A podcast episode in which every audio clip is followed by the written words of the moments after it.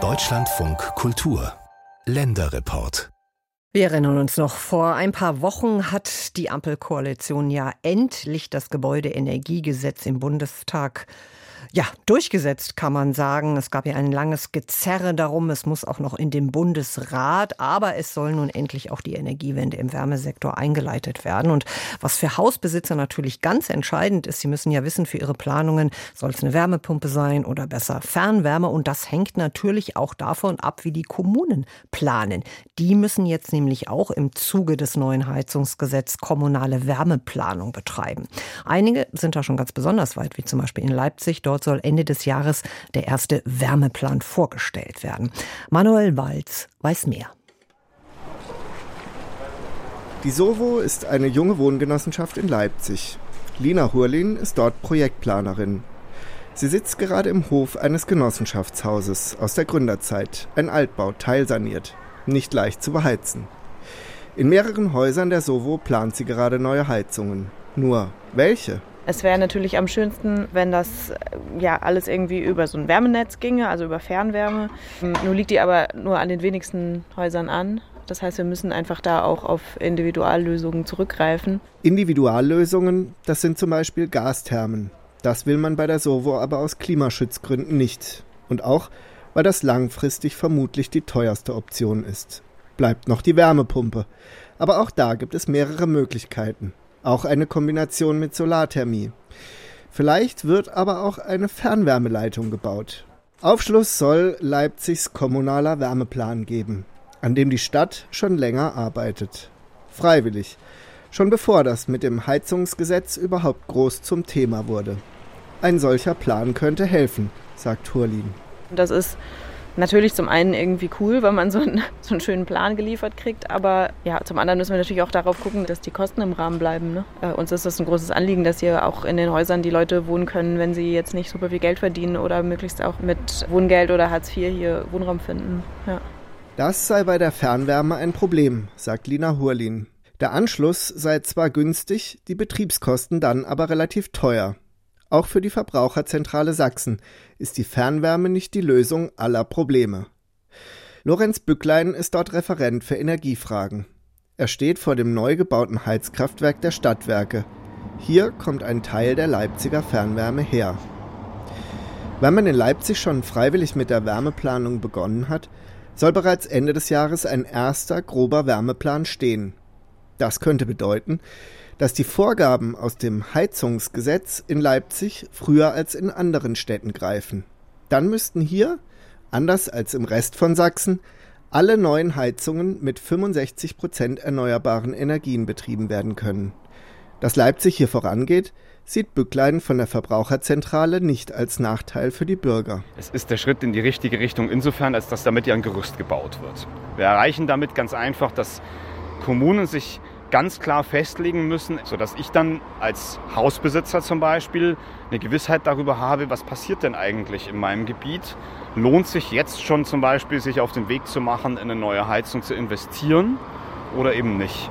Denn die Verunsicherung sei gerade groß. Und ein verbindlicher Wärmeplan ist die richtige Lösung, um möglichst bald mehr Klarheit zu schaffen. So sieht das der Verbraucherschützer. Heiko Rosenthal ist Bürgermeister für Umweltfragen in Leipzig. Er steht gerade am Fenster und schaut hinaus aus dem Rathaus auf den Ring. Den Wärmeplan und vor allem auch deren Erarbeitung und die folgende Diskussion sieht er als große Chance. Insbesondere, weil die Wärmeplanung eine Verbindlichkeit bekommt. Und ich kann, das ist nun mal unser tägliches Brot in einer Kommunalverwaltung, Verbindlichkeit nur im politischen Diskurs herstellen, wenn ich Akzeptanz finden möchte. Und dazu gehören alle Akteure im Stadtgebiet, alle.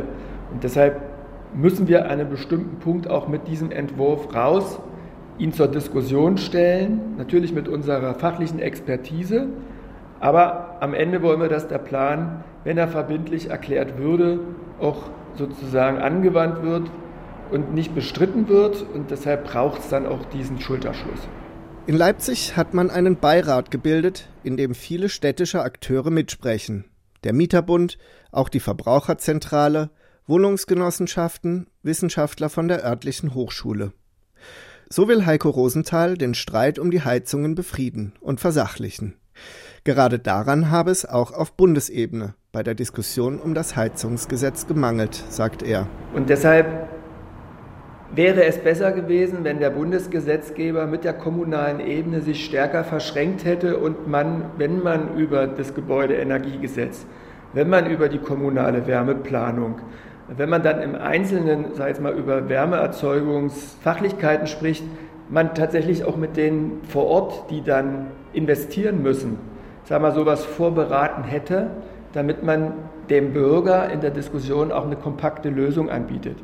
Und ich glaube, das ist ein bisschen versäumt worden und das holen wir jetzt nach. Und ich bin aber sehr optimistisch, das will ich auch gleich dazu sagen, dass wir über die kommunale Wärmeplanung und der Bundesgesetzgeber hat ja nachgearbeitet, indem das Gebäudeenergiegesetz eben jetzt mit der Wärmeplanung gedacht neu vorgelegt wurde, dass es uns jetzt zukünftig gelingt, die Diskussion einzufangen und auf einen produktiven Prozess hin jetzt dann auch in die Veränderungen, weil wir ein Angebot machen, dann auch hineinzugehen. Wenn der Plan in Leipzig ganz fertig ist, vermutlich 2025, dann wird er vom Stadtrat beschlossen und wie eine Stadtkarte aussehen. Der Plan zeigt dann auf jeden Häuserblock heruntergebrochen, welche Form einer Heizung hier genau möglich ist, welche Potenziale es gibt, ob einmal Wasserstoff anliegen wird, ob das Tiefenwasser als Wärmequelle genutzt werden kann oder ob Fernwärme gebaut wird, möglicherweise auch in einer Insellösung nur für ein Quartier. All das muss gerade detailliert geplant werden für die 620.000 Leipzigerinnen und Leipziger, sagt Bürgermeister Rosenthal, der Mitglied bei der Linkspartei ist.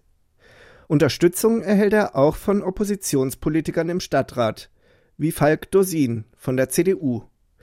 Einen zügig erarbeiteten Wärmeplan sieht er als Vorbild für andere Kommunen in Sachsen. Genau, da braucht eine Wärmeplanung. Da geht es darum, im Prinzip, wo entsteht Wärme, wie kann ich Wärme zu dem bringen, der es braucht und wie kriege ich es hin, dass Wärme nicht sinnlos verpulvert wird. Auch viele Kostenfragen sind noch nicht geklärt, betont Lorenz Bücklein von der Verbraucherzentrale. Fernwärme macht bisher deutschlandweit rund 15 Prozent der Wärmeversorgung aus. Liegt Fernwärme an, dann gibt es aber nur einen Anbieter, wie in Leipzig die Stadtwerke. Und da schauen wir als Verbraucherschützer natürlich sehr genau darauf, weil es Strukturen sind, die monopolisiert sind. Wenn wir jetzt die Wärmewende stärker mit der Fernwärme ausgestalten wollen, so ist es gerade im Moment politisch auch vorgesehen, dass wir dann auch die Rechte der Mietenden auch stärken müssen, dort für mehr Transparenz zu sorgen. Gerade die Mieterinnen und Mieter müsse man bei allen Planungen besonders bedenken, sagt Bücklein. Bei einem Fernwärmeanschluss sind die nämlich nicht die Vertragspartner, sondern die Hausbesitzer. Bei Entscheidungen zu einer neuen Heizung und zu den Kosten sind die Bewohnerinnen und Bewohner eines Hauses außen vor, müssten es aber über die Nebenkosten bezahlen. Entsprechend müssen im Rathaus bei Bürgermeister Heiko Rosenthal viele Stimmen gehört werden. Der ist zuversichtlich, dass man in Leipzig die Diskussion über die richtige Heizung mit dem kommunalen Wärmeplan befrieden und versachlichen kann. Und insofern nach vorne geblickt wir fangen das jetzt wieder ein. Es wird insbesondere in Leipzig diese kommunale Wärmeplanung als Angebot geben. Und dann kann jeder in diesen Instrumentenkasten hineinschauen und sagen, ja, das ist jetzt die richtige, nötige Entwicklung, die ich mir vornehmen muss.